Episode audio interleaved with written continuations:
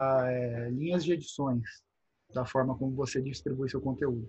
Ó, isso que a gente está fazendo aqui, por exemplo, dá um conteúdo raiz. Entendeu? A gente está falando aqui há mais de meia hora.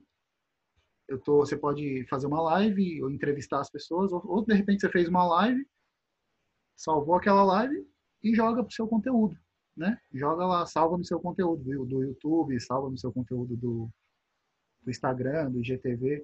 Se eu não me engano, o IGTV ele aceita no início ele aceita vídeos até 15 minutos. Aí conforme você vai é, se engajando. O que, é IGTV do Instagram? É, são os vídeos mais longos do Instagram. Quando você, sabe quando você começa a assistir um vídeo no, no Instagram, ele para. Aí vai você continuar. Isso. Aí vai lá para o IGTV. No começo, se eu não me engano, são 15 minutos que ele deixa. Eu não sei se mudou agora, mas é, até algum tempo era isso, era 15 minutos.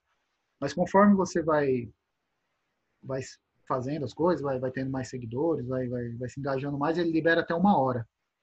Entendeu? E outra, se não liberar até uma hora, posta, cria um canal no YouTube e posta lá. Entendeu? Sim.